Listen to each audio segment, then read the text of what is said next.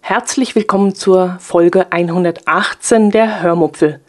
Heute möchte ich euch, wie bereits in der letzten Episode versprochen, von einem abenteuerlichen Erlebnis erzählen. Wir haben uns nämlich freiwillig einsperren lassen in einem geheimnisvollen Raum in der Altstadt von Kempten. Viel Spaß beim Hören. Als erstes möchte ich mich wieder einmal für eure Kommentare bedanken. Wie ich ja schon öfter betont habe, macht ihr mir damit eine riesengroße Freude, die ihr ja, eine, die größte Freude eigentlich, die ihr mir als Podcasterin überhaupt machen könnt. Euer Feedback ist nämlich der Antrieb dafür, warum ich euch etwas aus meinem Leben, aus meinem Tagebuch erzähle. Nicht umsonst trägt der Podcast ja den Untertitel Der Podcast aus dem Allgäu, aus dem Tagebuch einer Allgäuerin. Ich erzähle euch immer etwas aus meinem Leben und wenn ich euch damit unterhalten kann und ihr mir dann im Gegenzug eine Kleinigkeit aus eurem Leben erzählt, dann freue ich mich umso mehr und äh, ja, dann das ist ein Antrieb, um weiterzumachen. So hat mir zum Beispiel der ähm, was von mir geschrieben, dass er früher als Kind öfter im Tannenhof Urlaub gemacht hat. In den 80er Jahren, zur Zeit von Boris Becker und Steffi Graf, hat er dort wohl immer Tennisstunden bekommen, während seine Eltern die Wellness-Einrichtung des Hotels genutzt haben, schreibt er. Tennis wird dort übrigens im Tannhof immer noch angeboten, was mich jedes Mal von neuem wundert, äh, wenn wir mal wieder in Weiler sind, denn Tennis kommt in meinem Dunstkreis irgendwie so gar nicht mehr vor. Zwar habe ich mitbekommen, dass eine Deutsche erst demnächst, ich glaube im Januar war es, die Australian Open gewonnen hat. Aber der Name von ihr, die äh, Angelique Kerber heißt sie, glaube ich, hörte ich da zu diesem Zeitpunkt zum ersten Mal. Okay, vielleicht bin ich da auch ein bisschen, mh, hm, wie nennt man das, Be betriebsblind? Nee, das ist das falsche Wort. Ähm, wenn man nur das sieht, wofür man sich interessiert und alles andere drumherum, drumherum einfach nicht für einen existent ist.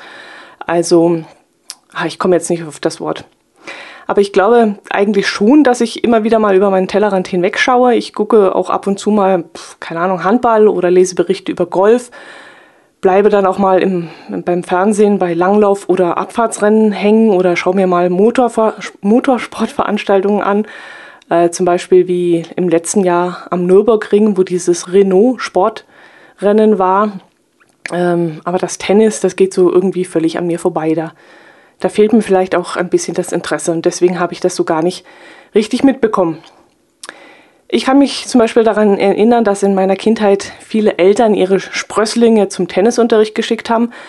Bei uns war das aus finanzieller Sicht nicht möglich, aber ehrlich gesagt hätte mich das damals auch überhaupt nicht gereizt. Ich weiß aber noch, dass die beiden Nachbarskinder dorthin mussten, weil ihre Eltern das so wollten und sie ein wenig pushten. Doch im Endeffekt hatten die beiden Kids daran gar keinen Spaß und die Eltern sind sich dann nach einer Weile in die Wolle geraten, weil sie, ja, weil sie sich gegenseitig piesagten, wer von den beiden Sprösslingen äh, besser beziehungsweise ja besser Tennis spielt und in der, in der Vereinsrangliste höher steht. Ich glaube, lange hat die Geschichte mit dem Tennis damals gar nicht angehalten bei den Nachbarn. Ähm, und an mir ist es, wie gesagt, völlig vorbeigegangen. Mir war das egal. Aber so war das damals. Boris Becker und Steffi Graf haben ja wirklich für einen Riesenhype damals gesorgt. Ähm, ja, ich habe eine Geschichte euch mitgebracht dieses Mal, die ich euch erzählen möchte, die ich ja bereits in der letzten Episode kurz angeteasert habe. Wir haben ein kleines Abenteuer erlebt, das ähm, wirklich sehr außergewöhnlich und sehr ungewöhnlich in meinen Augen war. Äh, wie fange ich das Ganze am besten mal an? In ganz Deutschland gibt es sogenannte Escape Rooms. Und wie der Name schon sagt, sind das Räume, aus denen man ausbrechen möchte. Das Ganze natürlich aber auf spielerische Art und Weise. Also es ist kein Gefängnis, sondern ein öffentlicher Raum, aus dem man ausbrechen möchte. Den Ursprung hat das Ganze von den Konsolespielen aus den 1970er Jahren, wo man Rätsel lösen musste, um in den nächsten Raum oder zum nächsten Level zu gelangen. Später musste man dann aus einem virtuellen Raum ausbrechen und heute gibt es eine ganze Menge spezieller Online-Plattformen, die solche Spiele auch anbieten. Irgendwann, ich glaube es war 2007, kam dann ein Japaner auf die Idee, das Ganze von der virtuellen Computerwelt in die analoge Real-Life-Welt zu übertragen, wenn ich das so sagen kann. Das Ganze war zwar ein Riesenerfolg, brauchte aber dann immerhin noch fast sechs Jahre, bis es in Deutschland ankam. Seitdem haben sich einige dieser Escape Rooms in ganz Deutschland etabliert. Ähm, eigentlich in, ganz, in allen großen Städten und auch in vielen kleineren, zum Beispiel bei uns in der Nähe mm, in Konstanz, in Augsburg, in Friedrichshafen soll es einen geben. In München gibt es sogar acht, so viel ich gesehen habe. In äh, Neu-Ulm, in Ravensburg, ja und eben auch in Kempten. Wir sind durch Freunde darauf aufmerksam geworden. So richtig weiß ich gar nicht mehr, wie das ablief. Irgendwie ging es da ja, den Weg der Mund-zu-Mund-Propaganda. Erst hat es ein Freund von uns gemacht, dann eine ganze Gruppe und plötzlich wurden wir am Valentinswochenende gefragt, ob wir mitgehen wollen. Eigentlich war erst geplant, dass nur mein Herz allerliebster mitgehen soll. Als ich nämlich hörte, dass ich mich in einen dunklen Raum einsperren lassen soll, war für mich das Thema sofort vorbei. Ich habe es nämlich nicht so mit engen Räumen und wenn es dann auch noch dunkel ist und ich womöglich darin noch mit anderen Personen eingesperrt sein soll, ah, und dann noch einen Zeitdruck äh, hinter mir habe und also dass das Ganze ziemlich schnell vonstatten gehen soll, ah, dann, dann ist das bei mir ganz schnell vorbei und ich habe dann ja wirklich keine gute Laune mehr und keinen Spaß mehr dran. Mm, dann fiel aber jemand aus der Gruppe aus und man fragte mich dann nochmals, ob ich nicht doch mitgehen würde. Ähm, ja, lange Rede, kurzer Sinn. Ich ließ mich dann doch überreden und das hatte einen besonderen Grund. Es gibt nämlich verschiedene Arten von Escape Rooms. Bei uns in Kempten gibt es nämlich zwei verschiedene Räume. Der eine heißt Edgar Watson und der andere heißt The Darkness. Und letzterer ist, wie der Name schon sagt, besagter dunkler Raum, in den ich auf keinen Fall reingegangen wäre. Doch Edgar Watson ist ein heller Raum mit vier großen Fenstern. Und wie man mir versicherte, wenn ich Raumangst bekommen sollte, könnte ich das Spiel jederzeit abbrechen. Wenn ich also rufen würde, würde die Tür geöffnet werden und ähm, zusätzlich würde auch noch ein Notfallschlüssel gleich neben der Tür hängen, ähm, mit dem ich mich dann aus dem Raum befreien könnte. Als ich das dann hörte, war es dann auch für mich gebongt und äh, ich habe dann zugesagt, ich würde mitgehen. Wir hatten beide Räume reserviert. Vier unserer Freunde hatten bereits schon einmal den hellen Raum absolviert und wollten nun in den Darkroom hinein. Mein Herz allerliebster und ich gingen mit drei weiteren Freunden dann in den hellen Raum. Wir waren dann also zu fünft im Edgar Watson. Drei Mädels und zwei Männer. Als wir in der Wohnung, in der sich die beiden Räume befinden, ankamen, wurden wir von einem jungen Mann begrüßt, der an diesem Tag die Aufsicht hatte. Er erklärte uns das Spiel, zeigte uns die Funktionsweise einiger Schlösser. Zu den Schlössern komme ich später noch. Und ließ uns ähm, einen sogenannten Haftungsausschluss unterschreiben. Und dann konnte es eigentlich auch schon losgehen. Die Spielregel ist auch kurz erklärt, wenn man, ähm, ja, man wird in einen Raum eingesperrt, aus dem man in 60 Minuten wieder rauskommen muss. Selbstständig natürlich, ohne fremde Hilfe, ohne Handy, ohne Internet, ja, und wie gesagt, ohne fremde Personen von außen. Der Schlüssel befindet sich logischerweise in diesem Raum, bloß wo und wie man da rankommt, muss man dann natürlich selbst herausfinden. Wir gingen also in einen Raum, der ungefähr vier mal vier Meter groß war. In diesem Raum standen ein Schreibtisch mit Stuhl und Telefon, Tischlampe, eine Flasche Whisky, eine Plastikblume und ein Kästchen mit einem Anrufbeantworter stand drauf. Es gab eine Art Wohnzimmertisch mit vier Stühlen, einen Bücherschrank, einen Kleiderschrank, an den Wänden hingen auch noch Bilder. In der Ecke befand sich eine Stehlampe und irgendwo stand da, glaube ich, noch so ein blöder Gummibaum herum. Viel Zeit blieb nicht, um sich das Ganze anzuschauen, denn es ging noch, ähm, es hing noch ein, ein Flachbildschirm an der Wand und auf dem wurde uns dann, als die Tür hinter uns geschlossen war und abgeschlossen worden war, ein kurzer Film gezeigt. Ähm, darin erzählte uns dieser besagte Edgar Watson, dass wir uns in seinem Detektivbüro befinden würden und er gerade einen heißen Fall zu lösen hätte. Ähm, so richtig wollte er uns da nicht verraten, worum es da eigentlich ging. Glaube ich. Glaube ich. Also ehrlich gesagt war ich in diesem Moment schon so auf die ganzen Gegenstände im Raum fixiert, dass ich den Film gar nicht mehr richtig wahrnahm und gar nicht mehr so richtig den Inhalt jetzt wiedergeben kann. Ich hörte noch irgendwas von, ich muss sie jetzt verlassen, ich sperre sie zu ihrer eigenen Sicherheit ein, vielleicht können sie mir bei, beim Lösen des Falls äh, helfen. Ähm, ja, aber wie gesagt, ich habe das alles nicht mehr richtig mitbekommen. Ich war schon so fixiert auf diesen Raum. Deswegen stellte sich glücklicherweise bei mir auch keine Raumangst ein, denn äh, einen kurzen Moment, als die Tür hinter uns zufiel und abgeschlossen wurde und der Schlüssel mehrmals im Schloss sich drehte, da war mir schon unangenehm, aber ich wurde dann sofort im Bann gezogen und war gleich abgelenkt. Für mich war dann also klar, wir müssen den Schlüssel finden, mit dem man die Zimmertür wieder aufschließen kann und das war erstmal alles, was ich wissen musste. Jetzt denkt ihr euch vermutlich, das kann ja nicht so schwer sein. Da stehen Schränke, Blumentöpfe, Bilder, irgendwo wird der Schlüssel schon zu finden sein. Ja. Dumm nur, wenn die Schränke Schubladen haben, die mit Zahlenschlösser gesichert sind.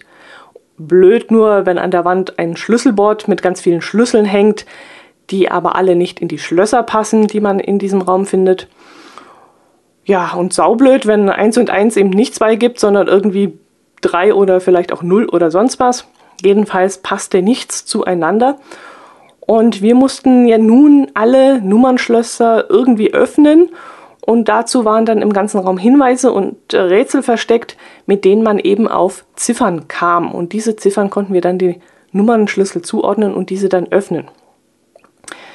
Ähm, Habe ich das jetzt richtig erklärt? Also zum Beispiel, ich will jetzt auf keinen Fall zu viel verraten, aber um euch so eine kleine Einsicht in das Spiel zu geben, muss ich doch ein paar Sachen ja nicht verraten, sagen wir mal anteasern. Hm, zum Beispiel gab es ja besagtes Kästchen auf dem Schreibtisch, in dem sich dieser Anrufbeantworter befand. Also war schnell klar, dass auf dem Anrufbeantworter vielleicht ein Hinweis ist, der uns bei einem der Schlösser vielleicht weiterhilft. Dumm nur, dass das Kästchen ebenfalls mit einem Schloss gesichert war. Tja, und nun? Da ist guter Rat teuer. Wie kommt man daran, dieses Schloss zu öffnen? Jetzt stand da aber. Nee. nee, das darf ich euch jetzt nicht erzählen, das würde nämlich schon wieder zu viel äh, verraten. Sagen wir mal so, über Umwege und Einsatz diverser Hilfsmittel, die sich ebenfalls im Raum befanden, konnten wir die Zahlen für den vierstelligen Zahlencode für dieses Kästchen, wo der Anrufbeantworter drin war, herausfinden. Und somit kamen wir, wie gesagt, an den Anrufbeantworter, auf dem dann tatsächlich Edgar Watson eine weitere Nachricht, einen weiteren Hinweis gesprochen hatte, mit dem wir dann ein weiteres Zahlenschloss öffnen konnten. Und so ging es eben Stück für Stück weiter. Man musste also den, zum Beispiel den Bücherschrank öffnen und die Bücher genau anschauen. Man musste hinter Bilder gucken. Man musste Kleider durchsuchen, die im Kleiderschrank hingen. Man musste geheime Chiffre entziffern. Und all diese Ereignisse, die man so an verschiedenen Orten fand, musste man zusammentragen und kombinieren. Das Ziel des Spiels ist es ja, naja, logisch, die Tür zu öffnen, klar, ähm, Rätsel zu lösen und dabei Spaß zu haben. Ähm, ja, auch richtig. Aber unter anderem geht es ja auch darum, im Team zusammenzuarbeiten. Diese Veranstaltungen können nämlich auch von Firmen zu sogenannten Teambuilding-Maßnahmen gebucht werden kann ich mir ehrlich gesagt bei uns im Geschäft so gar nicht vorstellen. Aber dazu komme ich später noch. Jedenfalls war es bei uns so, dass die Abmachung sofort war, wenn jemand etwas findet, irgendeinen Hinweis, dann ruft er das in den Raum rein, sodass jedes andere Teammitglied es mitbekommt und wir das dann zusammen super kombinieren können. Äh, ja, das ist zwar eine super Idee, das klappte bloß nicht. Also das Thema war nach spätestens einer Minute durch, denn jeder Einzelne fand nämlich innerhalb kürzester Zeit so viele Informationen und rief dann diese in den Raum rein, dass die anderen unmöglich alle Informationen aufnehmen konnten, zumal sie ja selbst auch damit beschäftigt waren, etwas zu suchen, zu finden und zu kombinieren. Es herrschte dann eigentlich mit dieser Ruferei ein, ein Heil, also ein, ein Durcheinander und ähm, ja, dann, dann kristallisierte sich eigentlich heraus, dass wir uns in zwei Gruppen einteilten. Also nicht bewusst, also nicht, wir haben nicht gesagt, ja, so, jetzt arbeiten wir zusammen und wir, sondern das passierte ganz automatisch. Die beiden Männer arbeiteten plötzlich zusammen und wir drei Mädels. Wir rätselten also in zwei separaten Gruppen und lösten Probleme jeweils auch in diesen beiden separaten Teams. Und wenn wir mit einem Ergebnis nicht weiterkamen, legten wir es einfach irgendwo hin und sagten den beiden Männern Bescheid, zum Beispiel, äh, wir haben das und das herausgefunden, können damit aber nichts anfangen. Und dann riefen plötzlich die Männer, das könnten sie gebrauchen und äh, so war es dann auch umgekehrt, wenn sie was rausfanden und es äh, damit nicht weiterkam, legten sie es auf den Tisch und sagten, wir haben das und das, vielleicht könnt ihr nachher damit etwas anfangen. Manchmal wussten wir alle damit noch nichts anzufangen und ließen es dann einfach liegen und äh, irgendwann im, im Verlauf des Spiels ähm, kam es dann wieder zutage und wir wussten, Moment mal, wir hatten doch da vorhin das und das gefunden, vielleicht ergibt das Sinn. Oh, hoffentlich, hoffentlich erkläre ich euch das wirklich so, dass ihr das versteht. Es war wirklich irre interessant. Ähm, schade, dass ich euch von den Rätseln jetzt so gar nichts verraten darf, weil äh, es euch dann eventuell den Spaß nehmen würde, wenn ihr so etwas auch mal machen möchtet. Ich könnte euch jetzt erzählen, nee, das geht einfach nicht. Das würde auch den Aha-Effekt einfach kaputt machen. Okay, dann erzähle ich euch davon, was ich mir im Vorfeld so darüber gedacht hatte und was dann eben nicht eingetreten ist. Also ich dachte mir im Vorfeld, dass ich vielleicht so Kinderreime lösen müsste, wie zum Beispiel, was liegt in der Mitte von Paris? Ja, ihr wisst es schon, oder? In der Mitte von Paris liegt der Buchstabe R. Und dann dachte ich, dass ich vielleicht mit dem Buchstaben R, der ja mit Code 13 umgewandelt werden kann und dann die Zahl 18 ergibt, weiterkommen würde. Oder ich dachte, ich müsste vielleicht irgendwelche Morsecodes kennen und äh, mit diesem irgendein Rätsel lösen. Oder ich würde vielleicht einen Lückentext bekommen oder ähm, Texte mit versteckten Zeichen oder sowas. Also grundsätzlich lag ich damit so richtig falsch. Also alle meine Vorstellungen, die ich im Vornherein hatte, wurden eigentlich nicht bestätigt. Gerade sowas wie Kinderreime war ich ja sowas von falsch gelegen. Ist ja aber auch Quatsch. Das wäre ja etwas, worauf man alleine vielleicht gar nicht kommen kann, wenn man in diesem Raum sitzt, wenn man keinen Zugang zu Internet hat oder sowas. Und deshalb wurden ähm, in diesem Raum auch nur Rätsel angeboten, die man auch wirklich nur im Raum lösen konnte. Also man fand immer Hinweise und Hilfsmittel in diesem Raum, womit man dann das nächste Rätsel lösen konnte. Und wenn man dann wirklich nicht weiterkam, dann äh, half einem der junge Mann, der an diesem Tag Aufsicht hatte, mit Hinweisen, die er über den Flachbildschirm angezeigt hat. In dem Raum befinden sich nämlich auch Kameras, durch die der Aufpasser dann sieht, was man so macht. Und wenn man dann etwas verzweifelt aussieht oder ja, einfach nicht weiterkommt und er sieht das, dann hilft er mit Tipps weiter. Es sollte also deshalb für jeden möglich sein, sich aus diesem Raum selbstständig zu befreien. Sollte.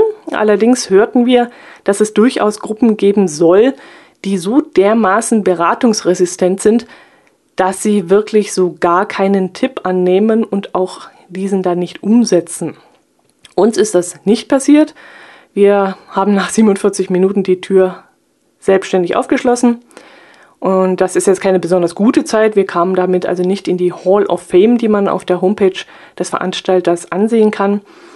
Aber ganz ehrlich, es ist ja auch nicht im Sinne des Erfinders, dass man den Rekord knackt, sondern dass man einfach Spaß am Rätseln hat und ja, natürlich auch, dass man überhaupt, dass man es überhaupt schafft, dort alleine rauszukommen. Ich glaube, wenn man uns die Tür aufgesperrt hätte, dann wäre ich auch ziemlich enttäuscht gewesen.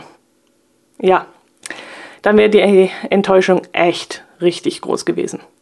Aber ob wir das jetzt in 47 Minuten schaffen oder in rekordverdächtigen 30 Minuten oder so, das war eigentlich völlig egal. Ja, das war mir wirklich egal. Aber unsere zweite Gruppe, unsere vier Freunde, die im dunklen Raum unterwegs waren, die haben an diesem Tag den Rekord geknackt und zwar in 36 Minuten und 23 Sekunden. Die Jungs waren dann auch ziemlich stolz drauf, aber ähm, ja, Männer ticken da sowieso etwas anders.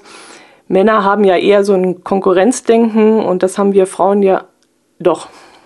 Doch, wir Frauen haben auch ein Konkurrenzdenken, aber eben nicht so ein, so ein Gewinnergehen.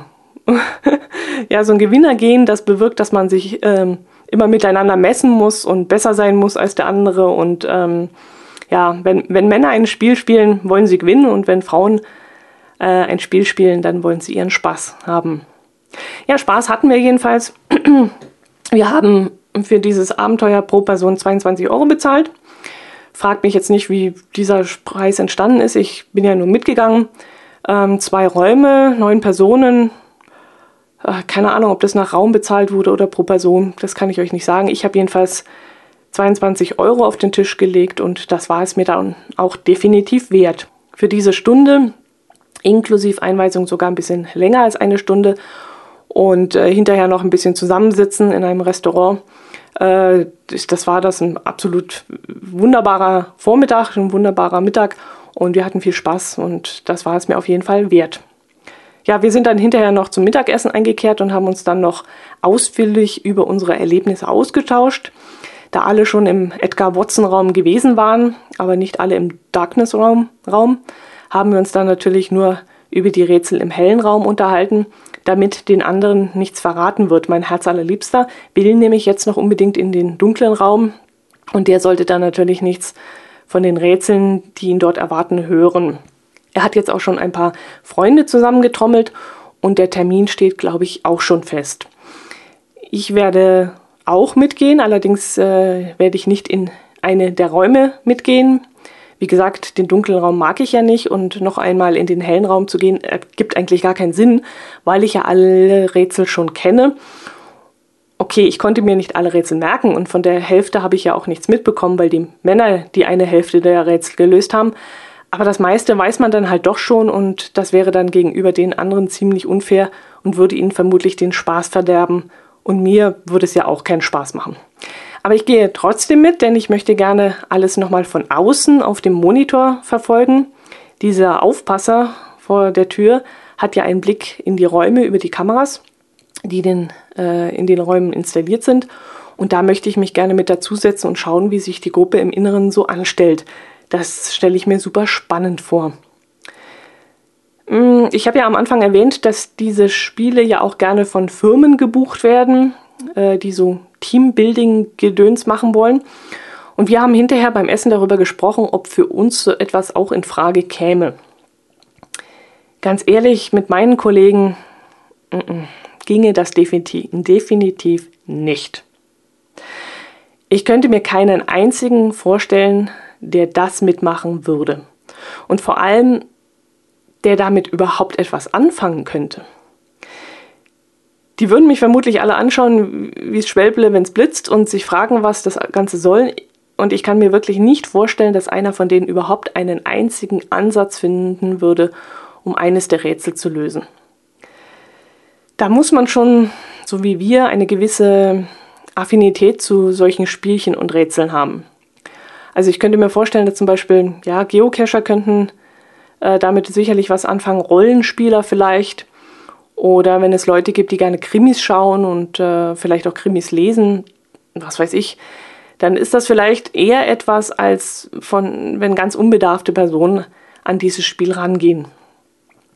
Aber wenn ihr jetzt auf den Geschmack gekommen seid, dann kann ich euch das nur wärmstens empfehlen, mal ein paar Freunde oder Familienmitglieder zusammenzutrommeln und einen solchen Raum zu buchen.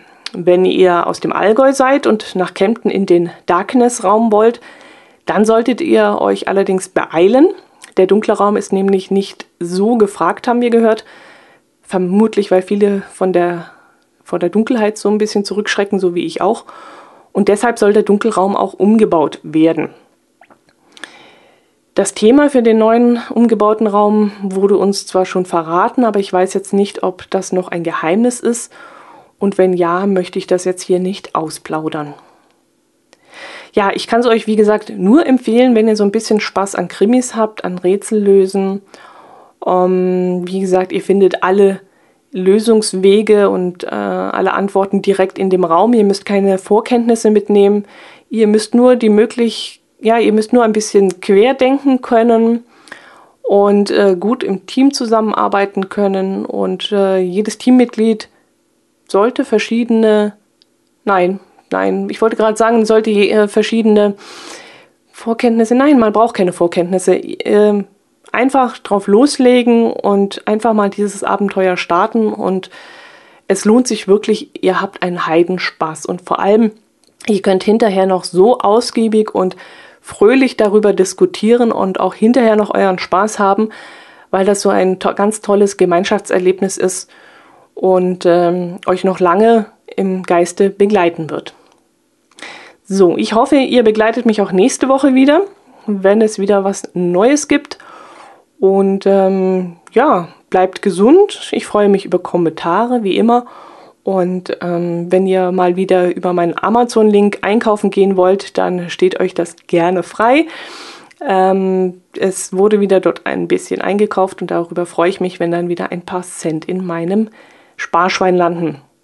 Das soll es gewesen sein. Macht es gut. Bis nächste Woche. Servus.